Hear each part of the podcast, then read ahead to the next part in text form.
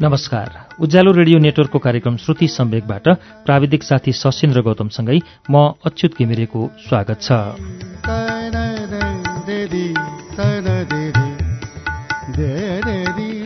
श्रुति सम्वेकको आजको श्रृङ्खलामा हामी निबन्ध लिएर आइपुगेका छौं। कृष्णचन्द्र सिंहका निबन्ध शीर्षकको पुस्तकबाट आज हामी केही निबन्धहरू वाचन गर्नेछौं। कृष्णचन्द्र सिंह प्रधानको यो पुस्तकलाई ओरिएन्टल पब्लिकेशनले बजारमा ल्याएको छ। डाक्टर गोविन्दराज भट्टराई उहाँको निबन्धबारे लेख्नुहुन्छ। उहाँ सधैँ नयाँ सोच गर्ने व्यक्ति साहित्यमा पनि रूढिवत कार्य नयाँ सोच्ने व्यक्ति। उहाँले एक निबन्धमा आफूले औपचारिक शिक्षाबाट वञ्चित भए पनि त्यस वञ्चना विरुद्ध अनेक सङ्घर्ष गरी केवल स्वायद्धनको बलले अघि बढेको कुरा उल्लेख गर्नुभएको छ। वास्तवमा स्वायद्धनले नै उहाँ एक अमर उचाइमा पुग्नुभयो। जापान चीन बेलायत आदिको भ्रमण गर्नुभयो। सुगर र प्रेसर लगायत मुटुको रोगी अस्सी वर्षको उमेरमा बेलायत लाग्नुभयो। कत्रो हिम्मत स्वाभिमानी त्यस्तै। धेरै बसेर फर्किआएपछि त्यहाँको छटपटी नेपाली जीवनको सङ्गतले उहाँ समयको अर्को गोलार्धको अवलोकन गरेर आए चाहिँ हुनुभयो भनेर डाक्टर गोविन्दराज भट्टराईले कृष्णचन्द्र सिंह प्रधानलाई बताउनु भएको छ। हामी यसै संग्रह कृष्णचन्द्र सिंहका निबन्धभित्र संग्रहित निबन्ध अब प्रस्तुत गर्छौं। शीर्षक छ जिन्दगीको खोजी अर्थ र परिभाषा।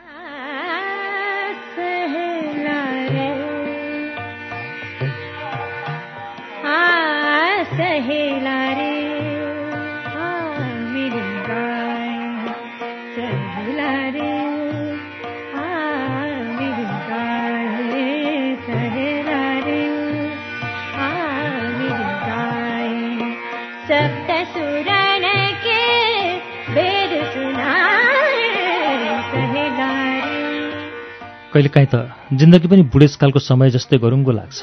मर्न नसकेर बाँचेकाहरूको व्यवस्था जस्तो झर्को लाग्दो पनि अनिद्राखा रित्ता आँखा जस्तो पनि न देखेर रमाउन सक्छु न बिउजेर समय समयमा अवतार लिने मानिसको समाप्तिपछि अर्थहीन लाग्ने परिभाषाले हामी नापिन्छौँ र तौलिन्छौँ। यसकारण समय बाँचेर हामी बाँचिदिएका हौँ। हामीमा बाँचेर समय बाँच्दो रहेनछ। इतिहास भइसक्छौँ हामी त। समय जहिले हेर जवान कहिल्यै बुढो हुँदैन। मानौ त्यो काल हो सिमाना जस्तो उल्लङ्घन गर्न सक्दैनौ या हरेकको गन्तव्यले निर्देशित गर्ने आदर्श हो जिन्दगी। एउटा विचार जस्तो पनि अध्यात्मवादीहरूको उन्मुक्ति जस्तो पनि अझ भौतिक सम्पदासित जोडेर अर्थ्याउँछौँ र जिन्दगीको खोजीमा लाग्छौँ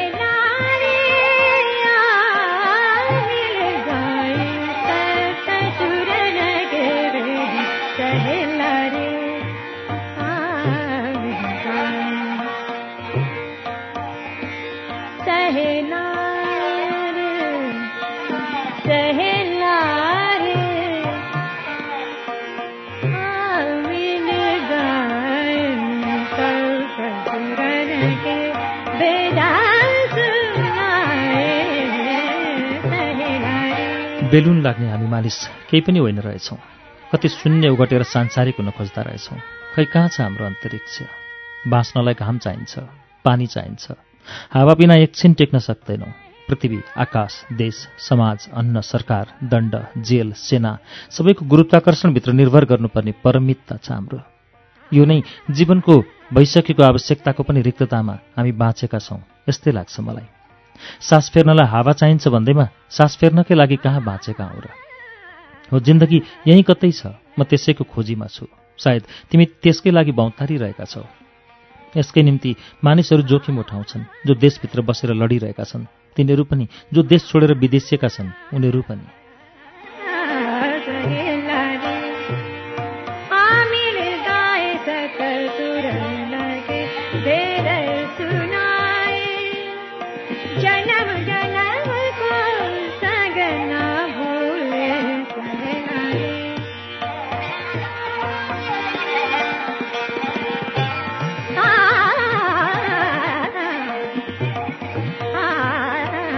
वर्षौं वर्षौंका इच्छाहरू मनमा खेलाउँदै जीव ज्यान अर्पेर ल्याएको परिवर्तनले नयाँ इतिहास रच्न कति विकल छौं।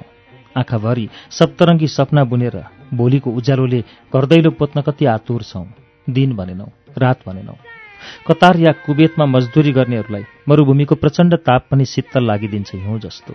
लात्ती मुक्का खाएर इज्जत जोगाउन नसक्दा पनि खुसी छौँ करियाहरू जस्तो। के मात्रै गरेनौ बाँच्नलाई। बलात्कृत भएर सस्तो मोलमा जिन्दगी बेचेनौ कि? गैर कानुनी धन्दामा लागेर अपराध गरेनौ भ्रष्टाचार गरेर आफैलाई दाउमा थापेनौ कि? जंगलमा अजिङ्गर समात्नुदेखि मरुभूमिमा ऊँट जोतेर गदासित मितेरी लगाएनौ। भोलिको दिनको नस्ल सुधार्न हामीले सबथोक गर्यौं। त्यहाँ पनि हाम्रो जिन्दगी रहेछ।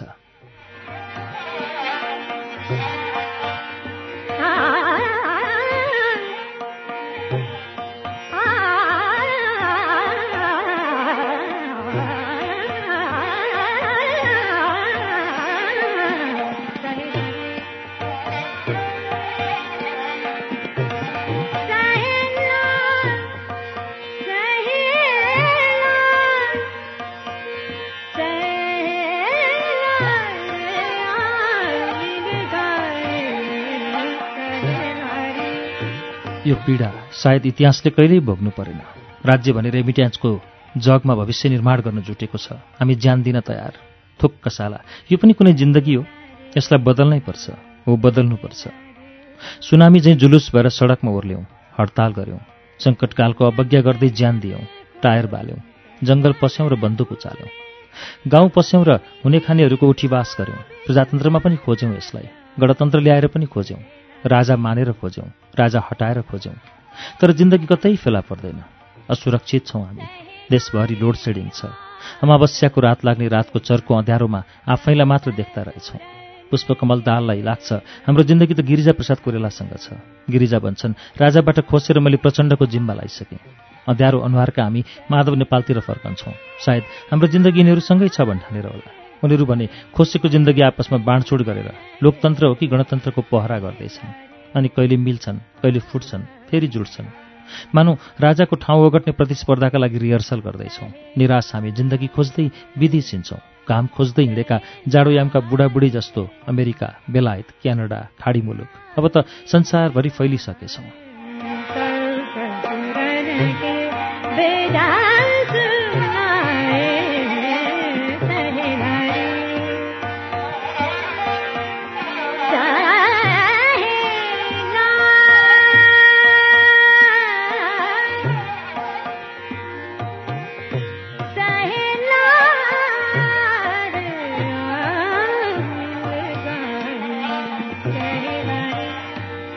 त्यहाँ उनीहरूले खोजेको जिन्दगी पाए कि पाएनन् थाहा छैन। त्यहाँ उनीहरूको सपना पुरा भयो कि भएन जान्दिनँ। त्यहाँ उनीहरू खुसी छन् कि छैनन् यो पनि भन्न सक्दिनँ। तर उनीहरूलाई थाहा छ हामीले खोजेको जिन्दगी आफ्नो देशमा छैन। यहाँको सहर र गाउँ बेसीमा छैन। यहाँको पहाड र कोशी कर्णालीमा छैन। यहाँको परिवर्तन र नयाँ नेपालमा छैन। मधेसको माटोमा पनि छैन। उपत्यकाको मन्दिरमा पनि छैन। बरु यहाँ भगवान भेटिएलान् तर जिन्दगी फेला पर्दैन।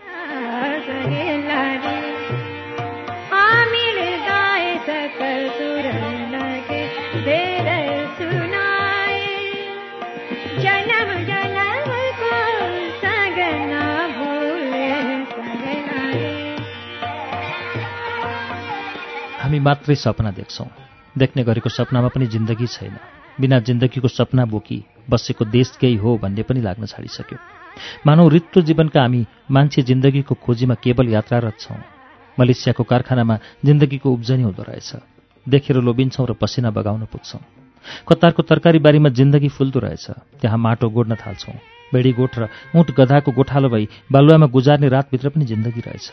कति अचम्म। अमेरिकाको सबवेमा स्यान्डविच बनाएर जिन्दगीको दर्शन गर्छौँ र धन्य हुन्छौँ। त्यहाँको रेस्टुरेन्ट र गाउने गीतमा स्टोर कफी सप र ग्यास स्टेसनमा कहाँ छैन जिन्दगी?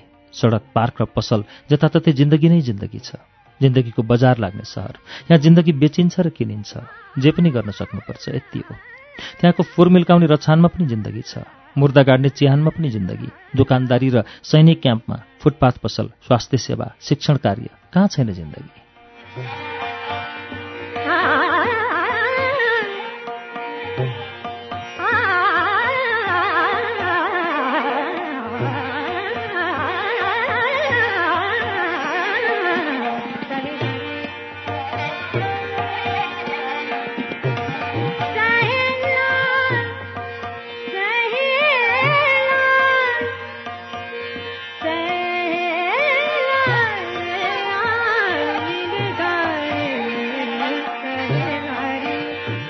सास फेर्नेहरूको हावामा अल्झिरहेको जिन्दगी देखेर काठमाडौँकाहरू स्वच्छ हावा खोज्दै शिवपुरी डाँडा वरपर र फर्पिङ हिँडे जस्तो छ। जिन्दगीको खोजीमा हाम्रो अमेरिका बेलायतको बसाइ सराई। रोजगारी खोज्दै खाडी मुलुक गए जस्तो पनि फरक यति हो बिना हावा एकछिन बाँच्दैनौँ तर जिन्दगी बिना केही समय बाँचिँदो रहेछ। यसरी बाँचेर जीवनबाट वञ्चित हुने हामी जस्ता मानिसहरू जति पनि छन् यो पीडा रुसोले बुझेछन्। उनले भने हामीसँग गरिएको एउटा उपहास हो जिन्दगी। कति ठूलो षड्यन्त्र भएको रहेछ हामीसित कि जीवन नै उपहासमा परिणत हुन्छ। मानिसहरू अर्थहीन भविष्य झन् कति डरलाग्दो छ स्पेङ्गलरले देखेको भन्दा पनि। अनि प्रश्नहरू मनै छुने गरी तरङ्गित हुन्छन्। के त अमेरिका जानेहरूले खोजे जस्तो जिन्दगी भेटाएछन् त? घाम पानी आराम विराम भोग तिर्खा केही नभनी उत्खननमा लागेको जिन्दगी फेला पर्यो त? परिभाषा नै बदलिसकेको सन्दर्भमा जिन्दगी कहाँ त्यति सस्तो र सरल छ? तर हामीलाई त्यस्तो लाग्दैन।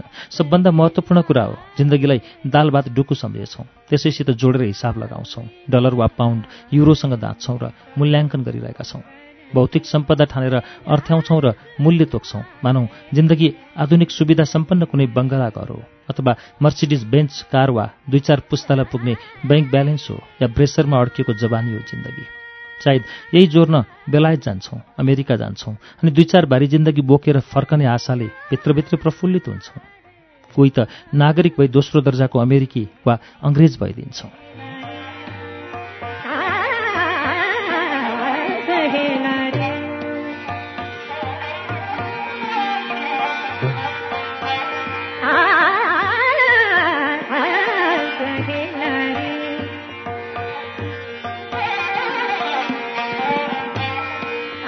कुनै दिन संसार एउटा राष्ट्रमा परिणत हुनेछ।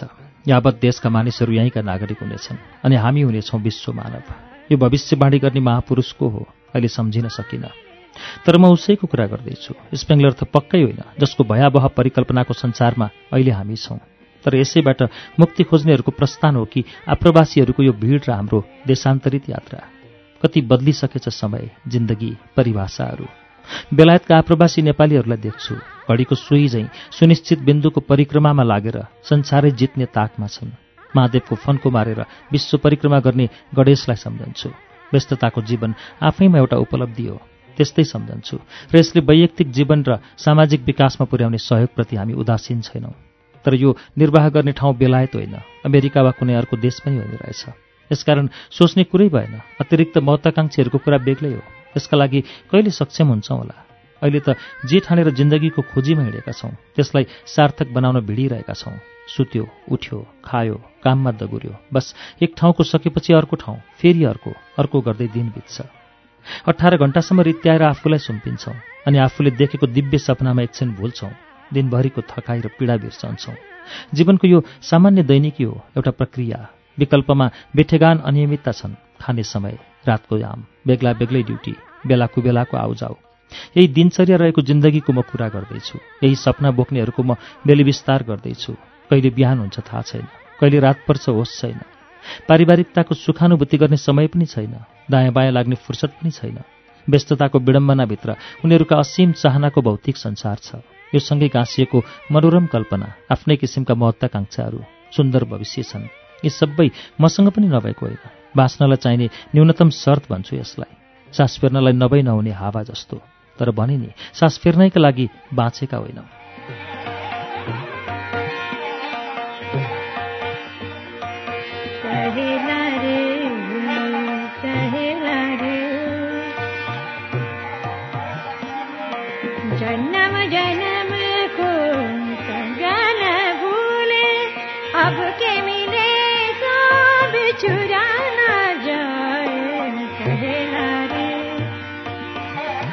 जीवन र सास फेर्नुलाई एउटै एउटै ठानेछौँ। सायद यही पो गल्ती गरेछौँ कि बाँच्नुको अर्थ नमर्नु होइन भनेर पनि बुझेनछौँ। त्यसैले पाउन्ड र डलरले जोखेर मूल्याङ्कन गर्ने परिभाषामा हामी समेटिएछौँ। कति अवमूल्यन भएछ जिन्दगीको हो। हरेक नागरिकले बाँच्न पाउनुपर्ने जिन्दगीबाट वञ्चित भई आप्रवासी हुनुलाई राज्य सम्हाल्नेहरूको विफलताले सिर्जना गरेको दुर्घटना भन्छु। अनि विदेश पलायन यसमाथि गरिएको व्यङ्ग्य हो। कहिले साक्षात्कार गर्ने हो जिन्दगीसित खै? प्रश्न जवाफ खोज्छ। एउटा बाध्यता विरुद्ध अर्को बाध्यता टिपेर मुक्ति खोज्ने हामी त्यहीँको जीवनमा रूपान्तरित भइदिन्छौँ। अनि जिन्दगीको अर्थ खोज्छौँ र मनभरि गाउँघर आँखाभरि पाखा पखेरो छातीमा हिमशृङ्खला उभ्याउँछौँ र देश दुखेको पीडाले रुन्छौँ। लाग्छ विचलन भरिएको यसै मार्गको यात्रु भई जिन्दगी खोज्दैछौँ। त्यसैले बेस्वादिलो लाग्ने नै भयो। देशले नापेर हामी नापिएनौँ। अरू मुलुकको उचाइले पनि दाँचिँदैनौँ। मात्रै बसाइ सरिरहेछौँ जिन्दगी खोज्दै मुलुक मुलुक।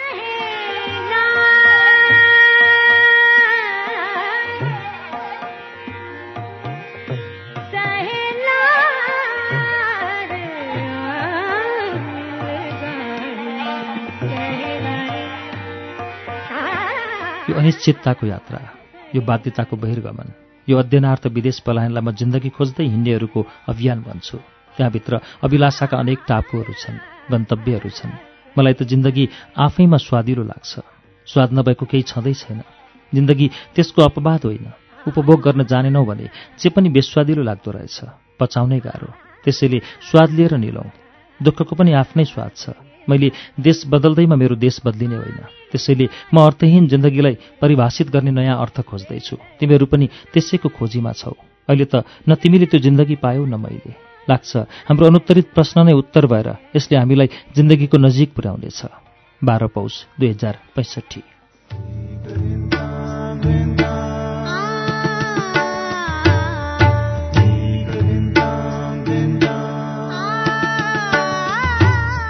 श्रुति सम्वेगमा अहिले तपाईँले सुन्नुभएको निबन्धको शीर्षक जिन्दगीको खोजी अर्थ र परिभाषा। कृष्णचन्द्र सिंहका निबन्ध संग्रहबाट मैले कृष्णचन्द्र सिंह प्रधानको यो निबन्ध वाचन गरेर सुनाएँ। यसै संग्रहभित्र संग्रहित अर्को निबन्ध लिएर केही बेरमा आउनेछु। उज्यालो सुन्दै गर्नुहोला।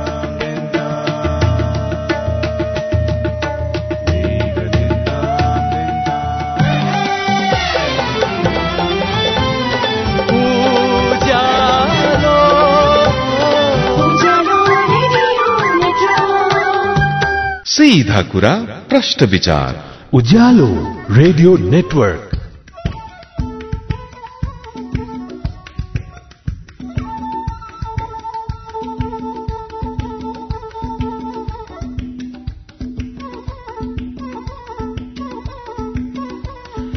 श्रुति सम्वेकमा तपाईँलाई फेरि स्वागत छ। श्रुति सम्वेकमा आज हामी कृष्णचन्द्र सिंह प्रधानको कृष्णचन्द्र सिंहका निबन्ध संग्रहबाट निबन्धहरू सुनिरहेका छौं। अब यसै संग्रहबाट हामीले सुन्ने निबन्धको शीर्षक छ भविष्यविहीन वर्तमान मान्छे र उसको स्पेस।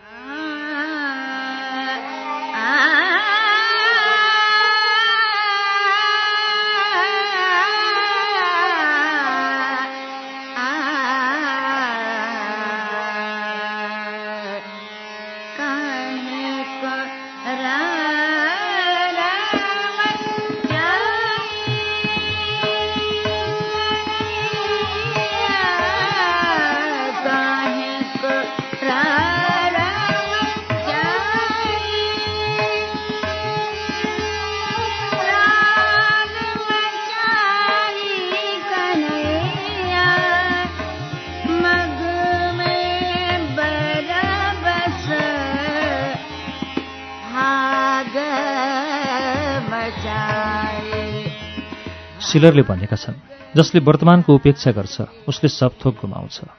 कति उच्च मूल्याङ्कन गरेका छन् अहो। यहाँ म अचानक केसरी बज्राचार्यलाई सम्झन पुग्छु। उनी नेपालकी महिला कवि हुन्। क्षमा गर्नुहोला मैले कवियत्री बनेन किनभने मलाई लाग्यो स्रष्टाहरू सामान्य लिङ्गी हुन्छन्। उनकै कविताहरूको दोस्रो पुस्तक निस्केको छ। नाम राखेकी छन् वर्तमान खोजिरहेछु।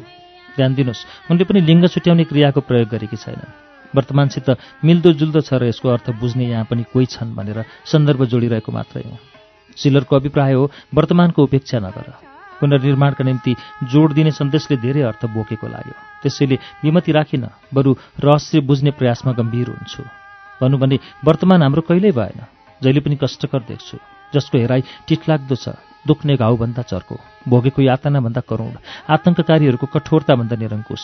डरलाग्दो छ हाम्रो वर्तमान। त्यसैले उधार हुनै सकिन।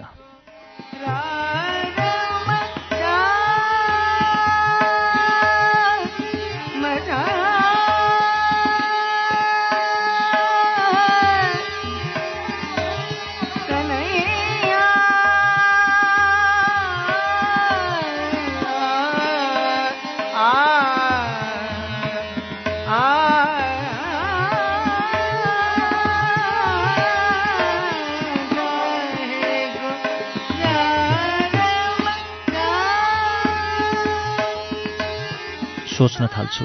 मेरा बाबुको वर्तमान बाबुको पनि बाबुको वर्तमान अझ बाबुको बाबुको पनि बाबुको अर्थात् जिजुबाजेको वर्तमान। झन् कति गुणा कठोर आदिम हुँदो। कल्पनाभन्दा परको विगतलाई खै के भनेर सम्झौँ? उनीहरूको त्यो वर्तमान मेरो आजको वर्तमानभन्दा पक्कै पनि फरक हुनुपर्छ। सामन्तीकालको दासयुगीन वर्तमान र अहिलेको एक्काइसौँ शताब्दीको लोकतान्त्रिक वर्तमान भिन्नै त हुनुपर्ने हो।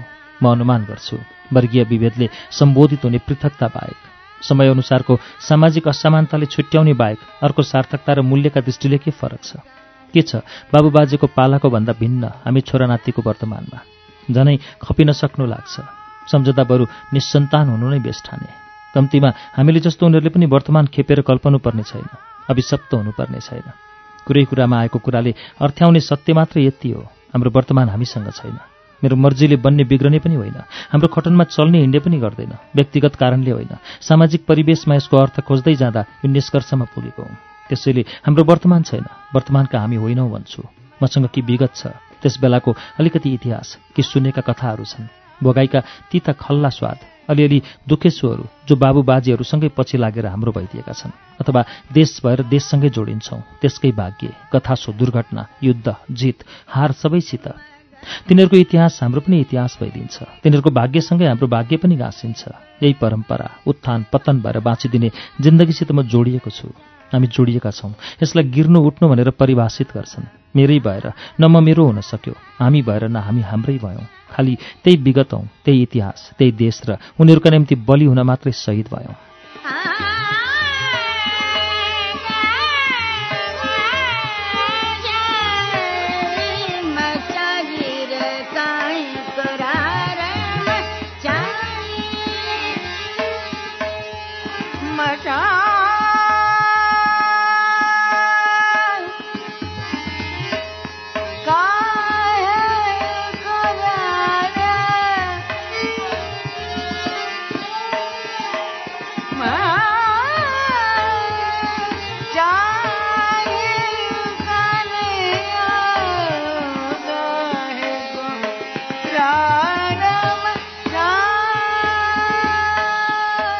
वर्तमान जस्तै भविष्य पनि हाम्रो छैन। वर्तमान नहुनेको भविष्य हुँदैन। जो वर्तमानबाट ठगिन्छ त्यो भविष्यबाट पनि वञ्चित हुन्छ। अर्थात् भविष्य निरपेक्ष हुँदैन। वर्तमानबाट पनि हुँदैन। विगतबाट पनि हुँदैन। सबैभन्दा परावलम्बी कोही छ भने मलाई लाग्छ त्यो भविष्य हो। स्वनिर्भर भविष्यको कल्पना गर्न सक्दिनँ। विगतप्रति ऋणी रहे चाहिँ अझ बढी ऋणी हुन्छु वर्तमानप्रति। यसकारण भविष्यलाई भूत र वर्तमानको अनैतिक सम्बन्धबाट जन्मने सन्तान भन्छु विगतको कोखबाट जन्मेर वर्तमानको रेखदेख पालन पोषणमा हुर्कने भविष्यको भविष्य भनेकै वर्तमान हो। त्यसले जस्तो बनाउँछ त्यस्तै बन्छ जसरी ढाल्छ त्यस्तै भइदिन्छ। विगतबाट ऊर्जा ग्रहण गर्छ त्यसैबाट प्रेरित र विनिर्मित भइरहन्छ। यसरी वर्तमानसित सम्झौता गर्छ। वर्तमान राम्रो भए भविष्य पनि राम्रो हुन्छ। त्यस्तै वर्तमान हाम्रो होइन भने त्यसले बनाउने भविष्य पनि राम्रो हुँदैन। कसरी त्यसले मेरो सपना तिम्रो सङ्कल्प हाम्रो चाहना प्रत्यारोपण गरेर हामीलाई नयाँ जीवन दिन सक्छ। एक सय चार वर्षको जङ्गबहादुर शैली तीस वर्षको पञ्चोपचार पद्धतिले खोजिएको वर्तमान हाम्रो नभएकाले त्यसले रचेको भविष्य पनि हाम्रो भएन। त्यसबाट अपहरित हुनु परेको यथार्थबाट अनभिज्ञ छैनौँ। दुवैबाट वञ्चित हुनाले तीनवटै कालबाट उपेक्षित भयौँ। विगत दुई सय चालिस वर्ष भयो इतिहासबाट पनि शोषित भयौँ। एक सय चार वर्षको बलात्कारबाट पनि प्रदूषित तीस वर्षको निरङ्कुशताबाट पनि अपाहिज। यी सबैको परिणाम नै हाम्रो वर्तमान हो। यसको वंशजको रूपमा देखा पर्ने भविष्य पनि यसकारण अपाङ्ग भई जन्मिरह्यो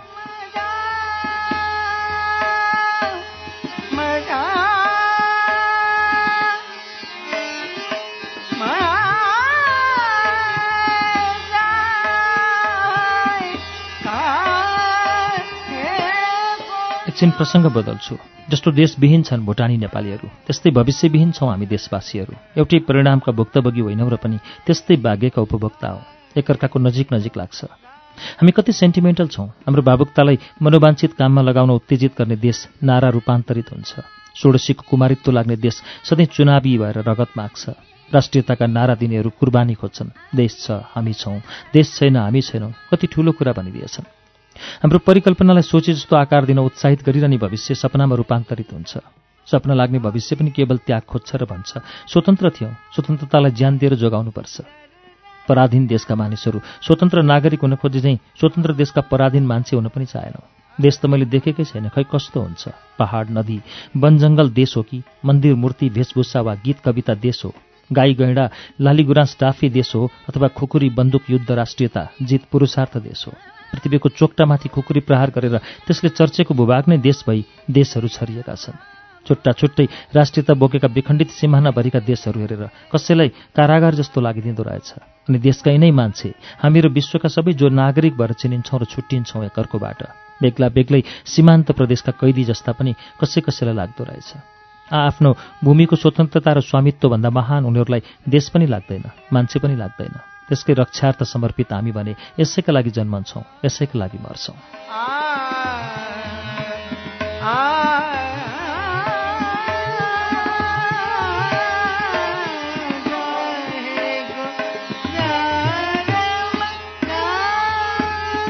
यो देश पनि सबैको देश भइदिँदैन। कस्तो आश्चर्य। कोही कहाँबाट खेदिन्छन् कोही कताबाट लखेटिन्छन्। भुटानीहरू पनि भुटानका कहाँ हुन् र? अहिले भुटानी भइदिए। तर यसो भन्न सक्दैनौँ। हामी कोही पनि त कहीँका आदिवासी होइनौँ आदिम होइनौँ। त्यसकारण नेपालबाट गएका भुटानी नेपालीहरू पनि भुटानी हुन्। तर उनीहरूको भाषा भुटानी होइन पहिरन भुटानी होइन अनुहार भुटानी होइन धर्म भुटानी होइन। त्यसैले भुटानी नेपालीहरू भुटानी भएनन्। कति साँगुरो देश बोकेर मान्छे परिभाषित हुन्छन्। कति परिमितता बोकेर देश बाँच्न खोज्छन्। देश मान्छे होइन सायद यो बुझेनौँ। त्यसैले देशको भाषा धर्म रङ जाति पहिरन हुन्छ भन्ठानेर त्यस्तो नहुने नमिल्ने मान्छेहरू देशबाटै निष्कासित हुन्छन्। देश कहिले मान्छेको देश हुने हो? मान्छे कहिले देशको हुने हो? विडम्बना आएर हामी यसैका निमित्त मर्छौँ मारिन्छौँ युद्ध गर्छौँ। अनुकूलित हुनु अगावै विगतमा परिणत हुने हामी मान्छे पटक्कै पछि वर्तमानबाट खोसिन्छौँ भविष्यबाट वञ्चित हुन्छौँ। यहाँ जोन्सनले भनेको वाक्य दोहोऱ्याउँछु वर्तमान हस्ते भविष्य किन्न सकिन्छ। संसारको चालामाला हेरेर यो निष्कर्ष निकालेका होलान्। यस व्यवस्थाका होलसेलर त वर्तमान मार्फत भविष्य किनबेच गर्नेहरू नै हुन्। दुई चार पैसामै मरिमेट्ने खुद्रा व्यापारीहरूको कुरा नगरौँ। मनोनयन लाइसेन्स ठेक्का भर्ती ऋण नागरिकता जाँचपास नियुक्ति राज्य प्रशासन के किनिँदैन के बेचिँदैनन्?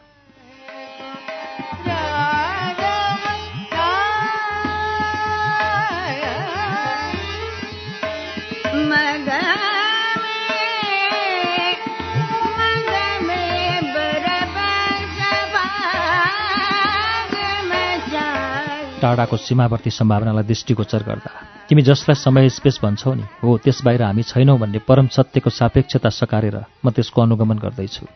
विभाजित समयको स्पेसमा ठाउँ बनाउने होडका हामी प्रतिस्पर्धी हौँ।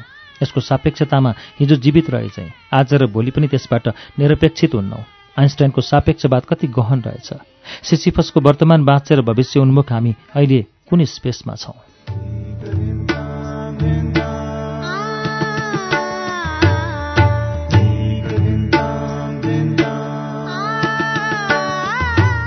श्रुति सम्वेकमा अहिले हामीले सुनेको निबन्धको शीर्षक भविष्यविहीन वर्तमान मान्छे र उसको स्पेस कृष्णचन्द्र सिंह प्रधानको निबन्ध आज हामी वाचन गरिरहेका छौं। अब उहाँको निबन्ध संग्रहबाट अर्को निबन्ध वाचन गर्छौं। शीर्षक छ आऊ हामी अपराध गरौं।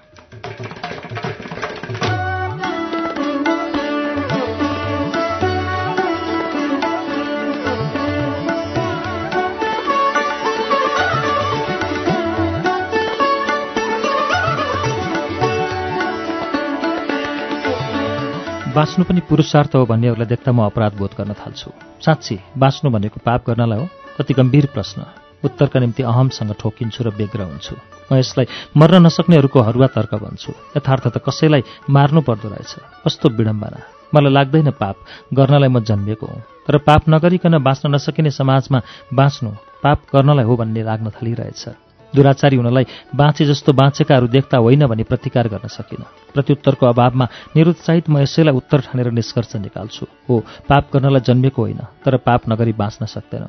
म हत्यारालाई अपराधी भन्दिनँ किनभने बाँच्ने हो भने उसले कसैलाई मार्नुपर्छ। यो व्यवस्थामा जो पनि ज्यानमारा पाइदिन्छन् भने कसरी अपराधी भन्ने बरु सहानुभूति गर भन्छु। म चोरलाई दोषी भन्दिनँ किनभने चोर हुन्छु भनेर कहाँ कोही चोर भएका हुन्छन् र। भिख मागेर उसले कम्तीमा त्यसभन्दा निन्दनीय काम गरेन। कसैको आश्रयमा बाँचेर शरणार्थी हुनुभन्दा चोर हुनु साहसिलो काम हो।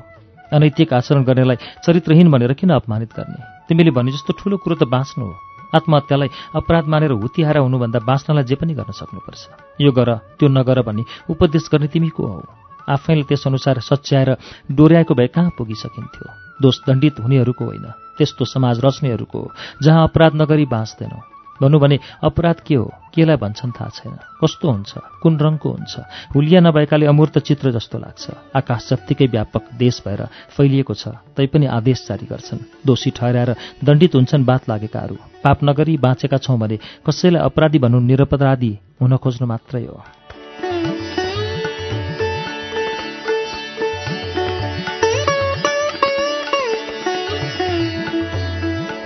मलाई सोध्छौ भने ससाना नानीहरू जस्तो निष्कलङ्क कोही छैन। कसैको अनुहारमा बालकको जस्तो हाँसो देख्दिन। गङ्गाजलीय अनुहार जस्तो पवित्र पनि देखिन। पूर्णमासी अनुहार जस्तो स्वच्छ पनि र व्रती महिलाको निरामिस अनुहार जस्तो अनुहार पनि देखिन। हेर्दा हेर्दै बागमती दुर्गन्धित भए जस्तै भइसकेछौँ। देख्दा देख्दै वातावरण प्रदूषित भए जस्तै बिटुलिएछौँ। मिसावटी खाद्य वस्तु जस्ता छौँ। साले हामी त। टिभीमा धुल्याउनलाई फ्याँकेको कुहिएको चामल खोसाखोस गरिरहेका मानिसको भिड देख्दा नेता पार्टीहरूको पदमोह अनिकालको त्यही अन्नभन्दा कम लागेन। कहाँ गएछ हाम्रो व्रतालु निष्ठा। खै त्यो शहीदी समर्पण सिद्धार्थी त्याग र गान्धी आचरण? आफ्नै लागि मर्ने मार्नेहरूको भिडमा अपाहिज देश हिँड्नै सकिरहेको छैन। जहिले हेर बाटाहरू मान्छे जस्तै अपहरित भइदिन्छ।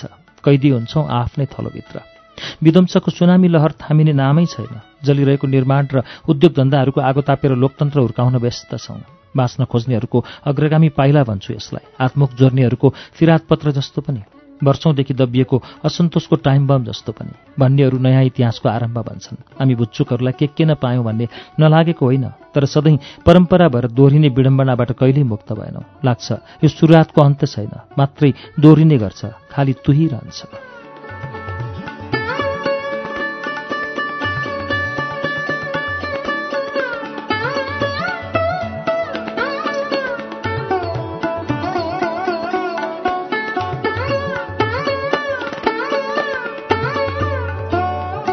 धर्म लाग्ने निर्णयहरू बेठिक थिएनन् पापकर्ममा सहभागी भई पल्केकाहरू फेरि फेरि आन्दोलित हुन्छन् क्रान्ति गर्छन्। फेरि अर्को आन्दोलनको अश्वमेघी घोडा तयार छ अभियान महिनालाई यहाँ अलिकता व्याख्याको आवश्यकता देख्छु। जसलाई हामी धर्म भन्छौँ नि पाप ठान्छन् चालेहरू उनीहरू जसलाई पाप भन्छन् हामी धर्म मानेर उछितो गर्छौँ। तर पाप भएको पनि होइन धर्म लागेको पनि होइन। अपराध गर्न उल्क्याउनेहरू यसैलाई धर्म सम्झेर पाप गरिरहे। क्रान्ति आन्दोलन विद्रोह त उनीहरूका निम्ति अपराध ठहरिन्छ। पाप जत्तिकै अस्पृश्य। यो अपराध भनेर आरोपित आन्दोलनहरू पनि हाम्रो भएन। त्यसमा हामी सहभागी थिएनौँ नबनौँ। यसरी लुछाछुडी आत्मघात निष्कासन धोका भ्रष्टाचारको हिलोमा मात्रै दबी नरहेर लखेटिन्छौँ गाउँ गाउँबाट बस्ती बस्तीबाट। विभत्स मृत्यु मरे निरपराधीहरू दुर्व्यवहारको प्रतिशोध गर्नेहरू पनि घृणा बहिष्कारको आगो सल्काएर मान्छे मार्दैछन्। उचित सम्बोधनको अभावमा घाउ क्यान्सर भइदिँदो रहेछ। जङ्गलबाट सहर पस्यौँ भूमिगतबाट सार्वजनिक भयौँ। बन्दुक बिसाएर बोधिवृक्षको सुवासले गन्ध पखाल्न खोज्यौँ। बारुदको गन्ध न हो यति छिटो जाँदो रहेनछ। त्यसैले वातावरण अझै बारुदा बारुद गनाउँछ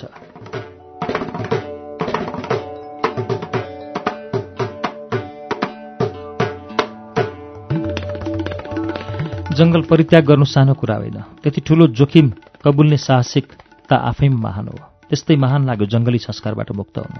बाघ जङ्गलभित्र मात्रै बाघ भइबस्दैन। सहर पस्दा पनि बाघै भएर छिर्छ। त्यसकारण कुरो जङ्गल र सहरको होइन। हामीभित्र अवस्थित संस्कारको हो जसले गर्दा जङ्गल सहर भइदिन्छ सहर जङ्गल भूल सकार्दैमा देउता हुँदैनौँ। त्यसप्रति आश्वस्त हुने स्थितिको पुनर्रचना इमान्दारी महत्त्वपूर्ण हुन्छ। आशङ्कित वर्तमान यही भन्छ सत्य हो कसैका प्रति आस्थावान छैनौँ। रित्तो रित्तो छ वर्तमान। रित्तो भविष्यकै निम्ति ज्यान दिँदै आयौँ। भोलिका दिनहरू पनि यसरी नै आउनेछन् जानेछन्। समयको कसैको पछि लाग्दैन। आजका हाम्रा वशिष्ठ र विश्वामित्रहरू पनि एकअर्काको प्रतिस्पर्धा गर्छन् र केवल मालिक हुने होडमा विरोध चर्काइरहेछन् अहिले तिनै अपराधलाई म शब्द दिँदैछु। तिमी सङ्गीत भरेर गाउने गर। म त्यसलाई भाषा दिन्छु तिमी अर्थ देऊ। म एक्लै जुलुस भएर हिँड्छु। तिमी सडक भई पछ्याउँदै आऊ। म पूर्णिमा भएर छरिन्छु। तिमी लहर भई उठिदेऊ। अपराध गर्न नसक्नेहरू भित्रभित्रै आत्महत्या गरिरहेका हुन्छन्। हुतिहाराले चाहिँ। यो अपराध माओवादीले पनि गरेछन् नत्र उसले पनि आत्महत्या गरिसक्थ्यो। यो अपराध सात पार्टीले पनि गरेछन् यही अपराध गरिरहेछन् मधेसका जनमुक्ति मोर्चाकाहरूले पनि। अब त व्यक्तिले गर्ने अपराधको पनि राष्ट्रियकरण भइसकेछ। थाहा छ अपराध गर्न जन्मेका होइनौँ तर अपराध नगरी बाँच्दा रहेनछौँ।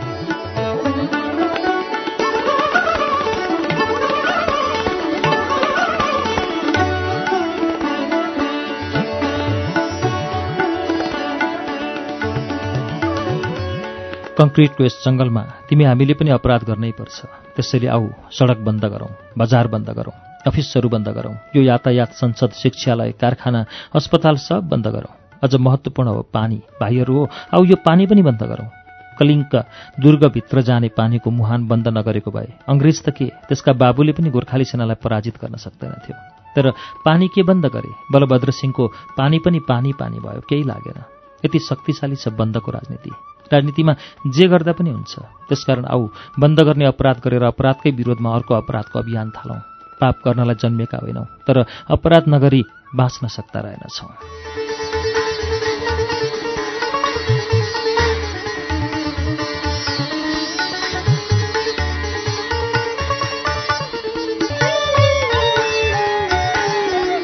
कृष्णचन्द्र सिंह प्रधानको निबन्ध आऊ हामी अपराध गरौँ। अहिले हामीले सुन्यौं। श्रुति सम्वेकमा आज हामीले कृष्णचन्द्र सिंहका निबन्ध संग्रहबाट तीनवटा निबन्ध कृष्णचन्द्र सिंह प्रधानले लेख्नुभएको निबन्धको वाचन गर्यौं आजलाई श्रुति सम्वेकको समय अब यही सकिन्छ। प्राविधिक साथी सशेन्द्र गौतम र म अच्युत घिमिरे विदा चाहन्छौ। नमस्कार शुभरात्रि।